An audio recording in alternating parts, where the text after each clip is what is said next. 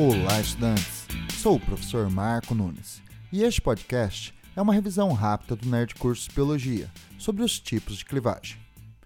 Entre os animais, há quatro tipos de ovos: oligolestos, mediolestos, megalestos e centrolestos. A classificação é baseada na quantidade e distribuição do vitelo.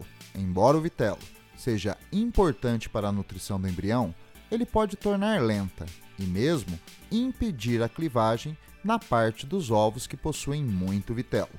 Quando os ovos realizam uma completa divisão das células embrionárias, a clivagem é chamada holoblástica ou total. Quando uma parte das células embrionárias não se dividem, a clivagem é considerada meroblástica ou parcial.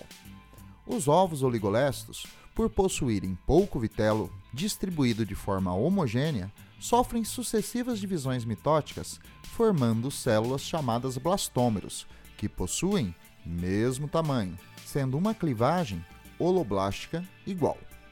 Os ovos mediolestos, que possuem um polo com mais vitelo que o outro, se dividem totalmente, mas formam células maiores em um polo, chamadas macrômeros, e menores, denominadas micrômeros, no polo com menos vitelo, sendo considerada uma clivagem holoblástica desigual.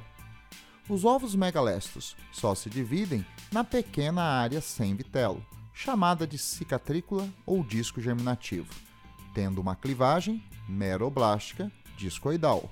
Já os ovos centrolestos, que possuem muito vitelo concentrado no centro do ovo, ao redor do núcleo, só se dividem na superfície do ovo e sua clivagem é classificada como meroblástica superficial.